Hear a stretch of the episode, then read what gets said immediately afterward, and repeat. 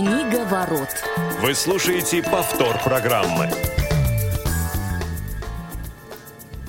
Добрый день, уважаемые радиослушатели. Книга ворот. Сегодня четверг, 15 февраля, московское время 17 часов. Мы рады вас приветствовать. У микрофона Федор Замыцкий, Василий Дрожжин. Федя, привет.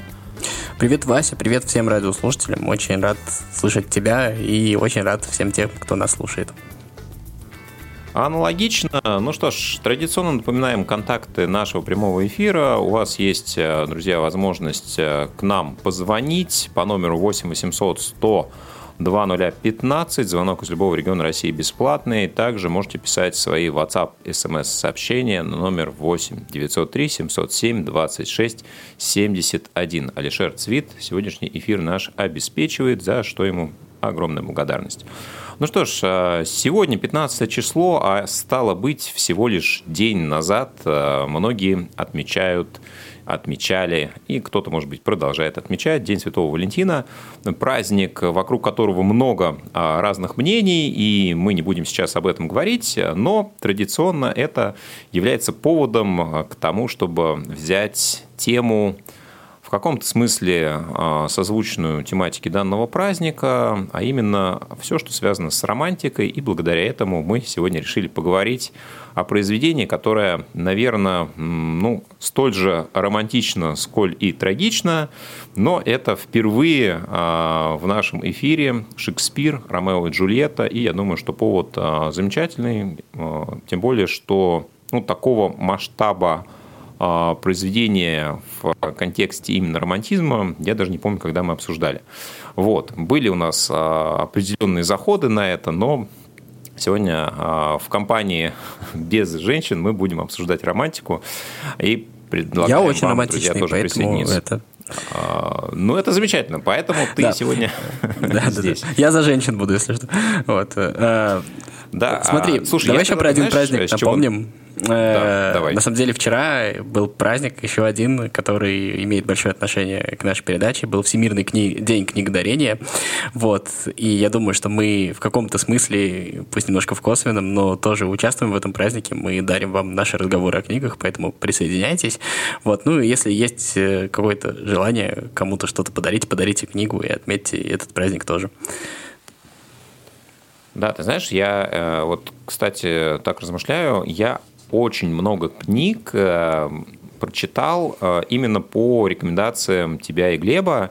И для меня это действительно в каком смысле книга дарения. И надеюсь, что это ну, также равно применимо к нашим радиослушателям. Надеюсь, что вы, друзья, тоже многие произведения осваиваете, изучаете и получаете от них удовольствие, услышав о них впервые в наших эфирах.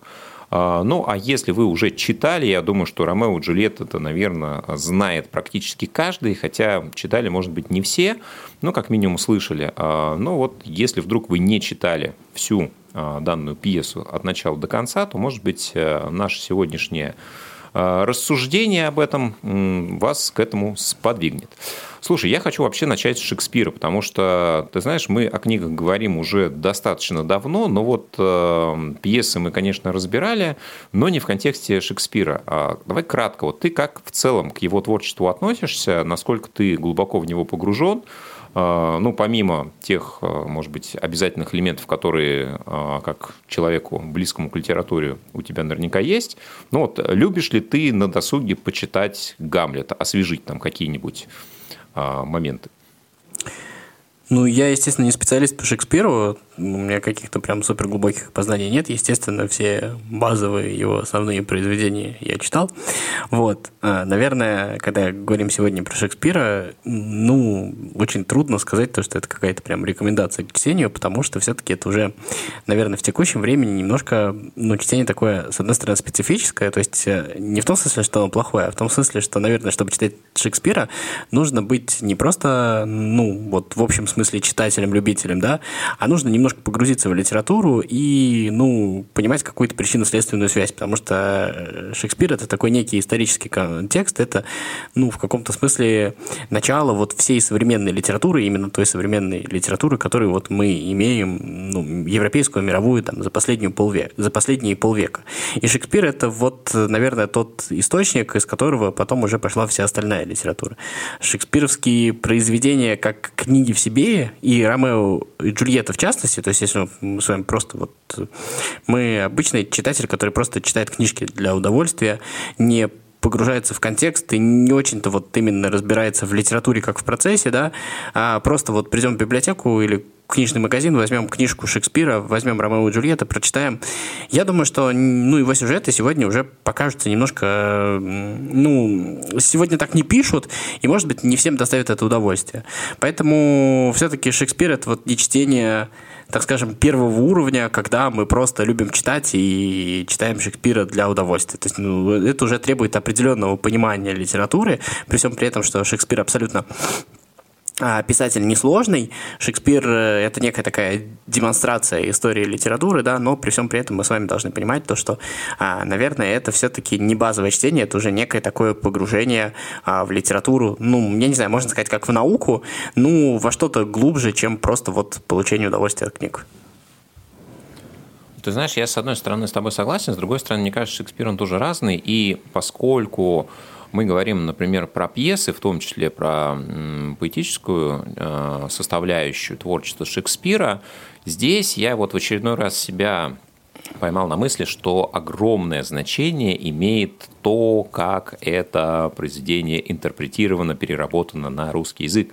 Потому что даже если мы возьмем Ромео и Джульетту, даже если мы возьмем а, всем известную онлайн-библиотеку, мы увидим там несколько источников, а, в том числе несколько радиоспектаклей, несколько а, вариантов прочтения одним диктором, но они все отличаются. Это все там 5, 6, 7 вариантов разных текстов, да, то есть это не одни и те же стихи, разные переводы, понятно, что смысл, канва, э, сюжетная линия плюс-минус одна и та же, но даже последовательность э, событий представлена по-разному, да, и, безусловно, художественное э, изображение, воплощение играет огромную роль, а я вот с удовольствием, например, переслушал отдельные фрагменты аудиоспектаклей, и это классно. Мне кажется, вот э, Шекспир, если его в хорошем исполнении э, попробовать э, переслушать или прослушать впервые, если вы ранее с этим не знакомились,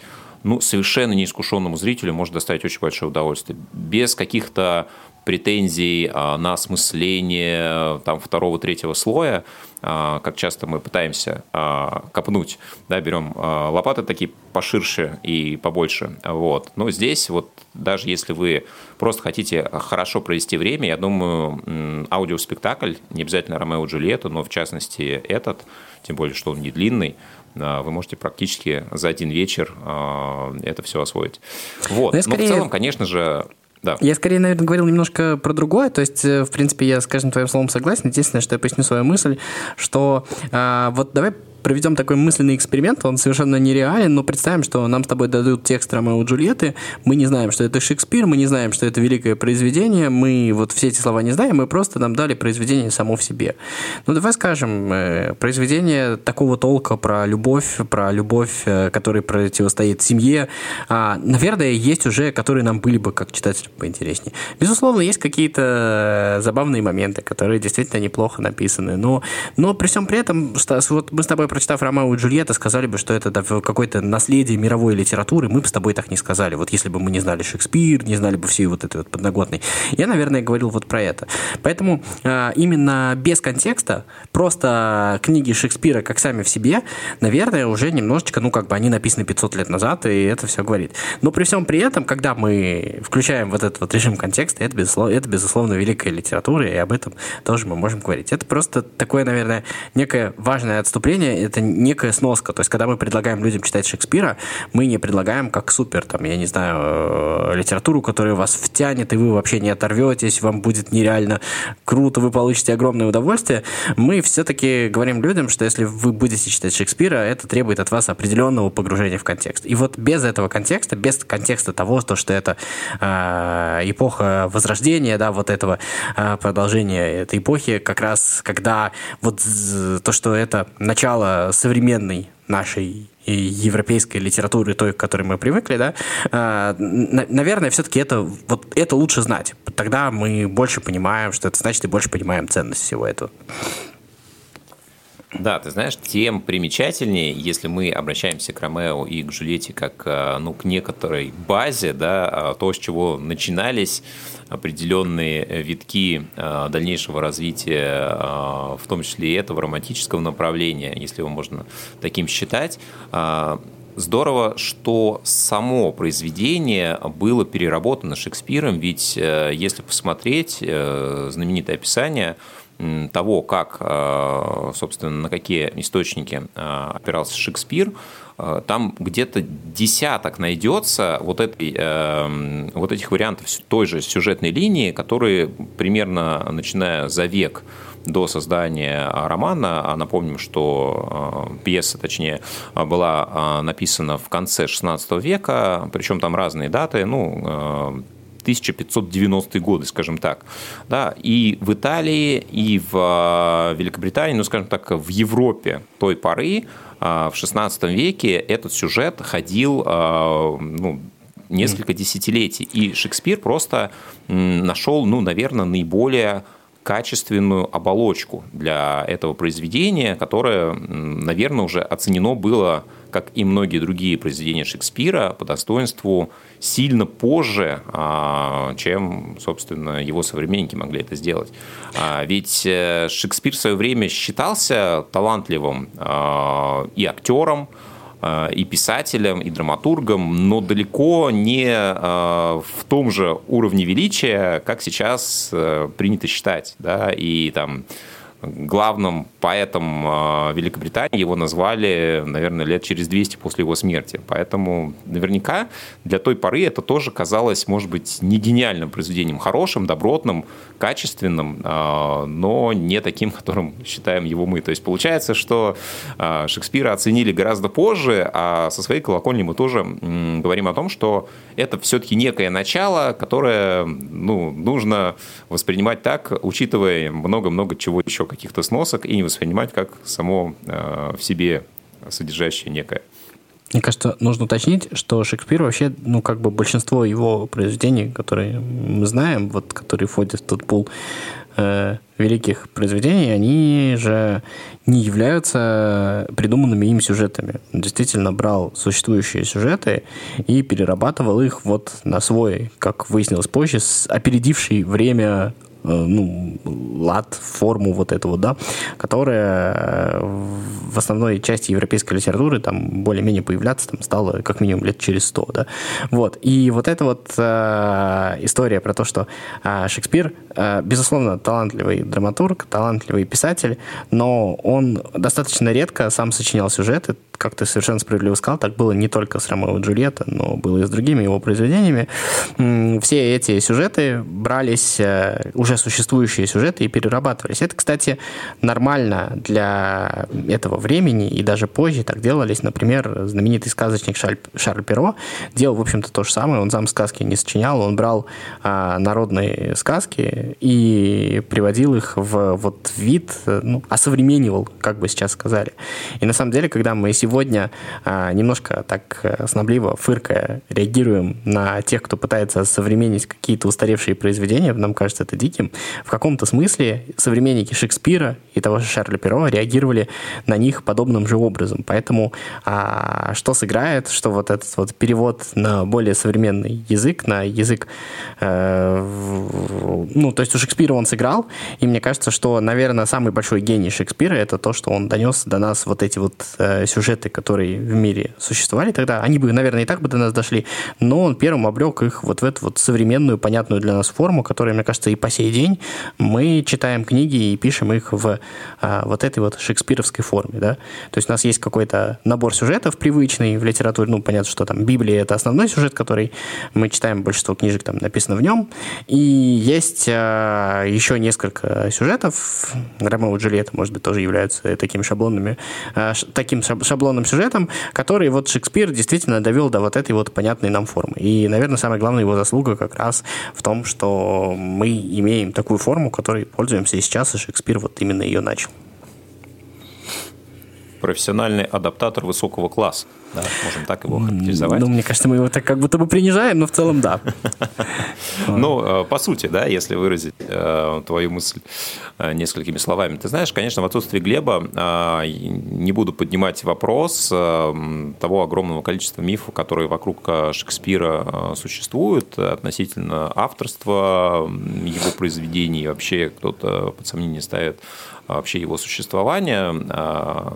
Обычно Глеб очень скептически к таким а, гипотезам относится. Ну, да, а, собственно, я думаю, это мы сегодня все а, уберем за скобки. Тем более, что мы говорим не о Шекспире вообще, а о конкретном произведении в частности. И ты знаешь, хочется, наверное, порассуждать немного о том, как удалось это произведение перенести через века, и не то, что не потерять а, популярности, да, ведь про Ромео и Джульетта знает, наверное, каждый, действительно, без относительно контекста, без относительно сюжета, а, знает по огромному количеству вторичных культурных а, образов, произведений, а, адаптаций и так далее и тому подобное.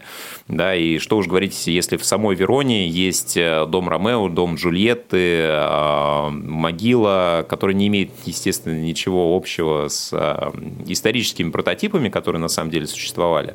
Но, тем не менее, вот этот культурный феномен, он эксплуатируется всеми, и герои, они живут э, своей жизнью и, наверное, будут жить еще не один век. А, вот учитывая все то, что мы сказали, что сюжет вторичен, да, это хорошая адаптация для своего времени, да, ее оценили потом э, через какое-то количество эпох, поколений, но почему настолько э, именно этот сюжет э, является такой основой а, романтичных, трагичных отношений двух подростков. Сюжет, ну вот сам по себе, если его разбирать, ведь он ну, достаточно простой, линейный, а, ну, без каких-то не знаю, действительно вторых, третьих а, подтекстов. Как тебе кажется, вот этот ну, что называется, коммерческий успех Ромео и Джульетты, на который, естественно, Шекспир не мог рассчитывать в свое время. Почему он сложился вот именно таким образом? А, знаешь, когда вот... Э, ну, если возьмешь, например, любое обсуждение ремарка, и которое у нас здесь было, и, в принципе, любое, послушаешь, как люди об этом говорят, тебе практически каждый сделает сноску. Вообще, ну, как бы, ремарк писатель-то не очень сложный, но просто он очень точно попал в описание эпохи. А, а мне кажется, что Шекспир больше, он попал в основные какие-то культурные проблемы, я не знаю, паттерны какие-то, да, которыми мы живем ну, то есть, вот представляешь, юношеская любовь и юноши, которые чувствуют противостояние всего мира, а, а оно выражается в противостоянии родственников этой любви, насколько это распространенная проблема? Ну, эта проблема, мне кажется, очень распространенная, и каждый, или почти каждый с этой проблемой так или иначе сталкивался, да? Вот. А, мы помним, что Ромео и Джульетта были дети совсем молодые. И понятно, что там есть история там, противостояния, а, там она экзальтированная, они а, противостоят их семьи, там кровная месть, это, все понятно. Но если вот мы немножко спустим градус напряжения, да, то каждый вспомнит примерно, вот поймет вот это вот ощущение, когда ты любишь, а все вокруг э, как бы тебя не поддерживают, и, соответственно, юношеский мозг еще и додумает это. Поэтому как мог Ромео и Джульетта не стать коммерчески успешным? Потому что он описывает чувства чувство всех людей в мире, да, по сути дела, практически. Та же история с Гамлетом, да, ну, то есть история человека, который, там, я не знаю, который э, понимает то, что не понимают все, и из-за этого оказывается в одиночестве, то есть который, по сути, э, что-то понял в отличие от других и стал изгоем и маргиналом. Но это же, мне кажется, тоже массовая история, которую мы очень часто видим, которую мы очень часто встречаем в любом сюжете, ну, начиная с Библии и заканчивая там многими современными сюжетами. И вот у Шекспира так происходит достаточно часто, то есть он брал э, в, вот в свой сюжет, э, вставлял очень простые человеческие вот эти вот истории, которые вечные. Знаешь, а, мне кажется, еще э, действительно, вот э, обсуждая пьесу, а, очень сложно ее воспринимать просто как текст сам в себе. А, и вот то, о чем ты говорил, что важен контекст, важно понимание определенных исторических моментов. Мне кажется, что здесь все-таки, когда мы говорим о, о неком произведении, которое, скорее всего, должно иметь воплощение где-то на сцене, на аудиосцене, не имеет значения, а, очень важно действительно, как это будет передано. И вот я понимаю, что любой сюжет а, можно сделать очень плоским и банальным, и можно даже достаточно простые, примитивные и понятные вещи подать э, гениально через игру актеров, через э, прочтение того или иного диктора. И с Ромео и Джульеттой, мне кажется, то же самое. Вот о чем я говорил в начале. Э, я помню несколько, наверное, вариантов э, разных постановок, которые э, звучали в том числе и эм, там, в знаменитых театрах у микрофона, из архивов э, Гостелерадиофонда и уже более позднего периода сделанные. И я понимаю, что действительно вроде как очень простая история – которая говорит э, о понятных вещах, о том, что любовь побеждает все, и предрассудки эпох, и общественное мнение, и даже, может быть, э, злой рок, ну, в данном произведении как раз он в итоге и победил, но, тем не менее, а, здесь я думаю, что в этом произведении как раз главное – это красота. И красоту создают не слова, написанные в этой пьесе, а то, как ее интерпретируют. И я понимаю, что вот, э, наверное, есть менее удачные варианты, я с ними тоже сталкивался, а, когда знакомился в том числе с теми образцами, которые существуют. Но мне кажется, когда мы говорим вот про поэзию, да, ее сложно воспринимать просто как набор смыслов. Да, это ведь художественный слог, это рифма, и мы опять говорим про интерпретацию, да, в отличие от оригинала. Но я думаю, что оригинал э, конца 16 века для англичан он тоже был интерпретирован все равно на более современный английский язык, но для нас это вдвойне э, вторичный материал, и мы становимся заложниками переводчика в определенном смысле, его дара, его таланта, и кто-то это делает э, более художественно, кто-то менее, а, кто-то заточен на то, чтобы более детально передать смысл, кто-то отходит немножко от этого смысла и добавляет как раз вот этой образности, э, ну, что мы можем видеть на примере разных переводов одних и тех же произведений.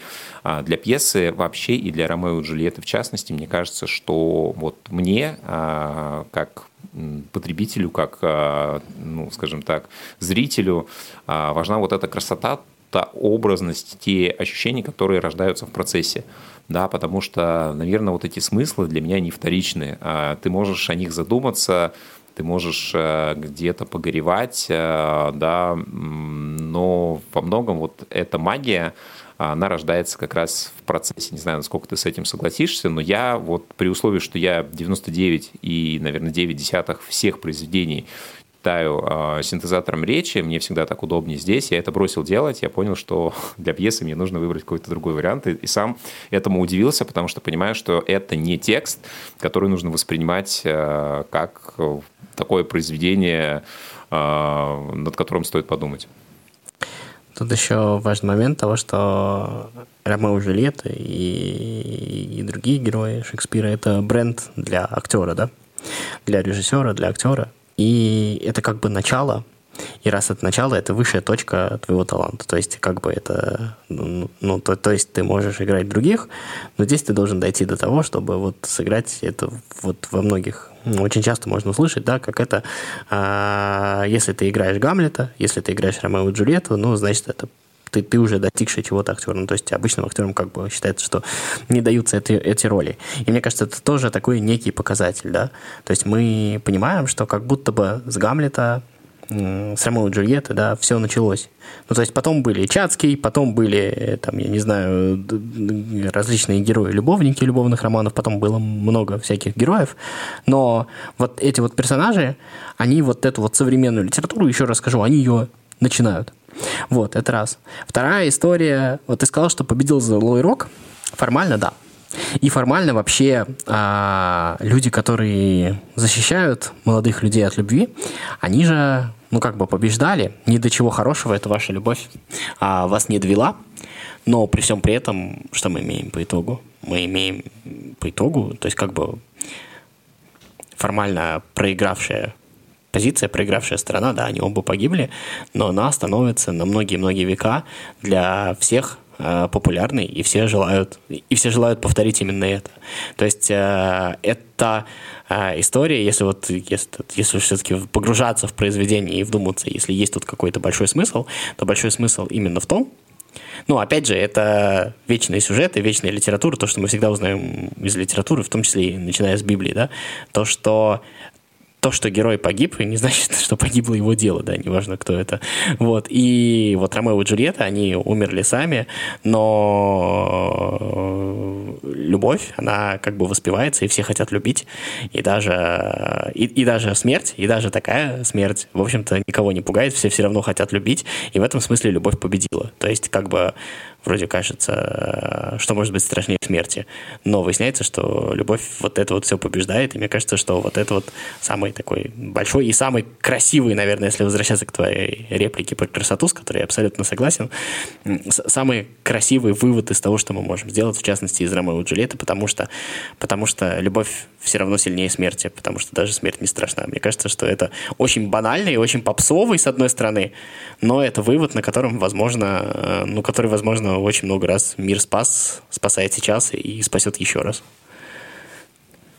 Uh, да, я с этим тоже согласен, и мне нравится еще uh, интерпретация того, что uh, очень много условностей создается в этом мире, которые на самом деле не имеют никакого смысла. И здесь тоже речь об этом, что огромное количество смертей не могло остановить эту продолжающуюся кровную вражду, и только гибель э, этих двух молодых э, да, безусловно, заслуживающих любви э, юноши и девушки, заставила что-то измениться, в том числе в умах этих Монтеки и Капулетти, да, их глав семейств. Ну и вот такой э, момент еще э, подспудно, когда погибал э, Меркуцио, да, э, в какой-то странной, э, глупой ситуации и говорил «чума на оба ваши дома», это как раз вот про то, что пропади пропадом а эти представления условности, ведь существуют вечные ценности, которые гораздо более важны и ценные. Я думаю, что действительно а, этот смысл Шекспир тоже в свое произведение закладывал, а так а, талантливо его адаптировав, а, переложив известный уже сюжет, добавив красочности и колорита. И, друзья, пожалуйста, если вы еще не читали «Ромео и Джульетту», не слушали, не смотрели постановку, сходите в театр, посмотрите кино, послушайте аудиокнигу и проникнитесь э, гением, талантом художника, который жил ох, сколько? Больше 400 лет назад. Ну, еще любите друг друга, мне кажется, это самое главное. И, в общем-то, неважно, какой день считается днем любви, влюбленных, еще что-то такое. Мне кажется, это лучше делать каждый день, от того, что всем в мире от этого точно будет лучше. Берегите себя, тех, кого любите. А, услышимся с вами через пару недель. Книговорот Федор Замыцкий, Василий Дрожин. Всем пока. Книговорот.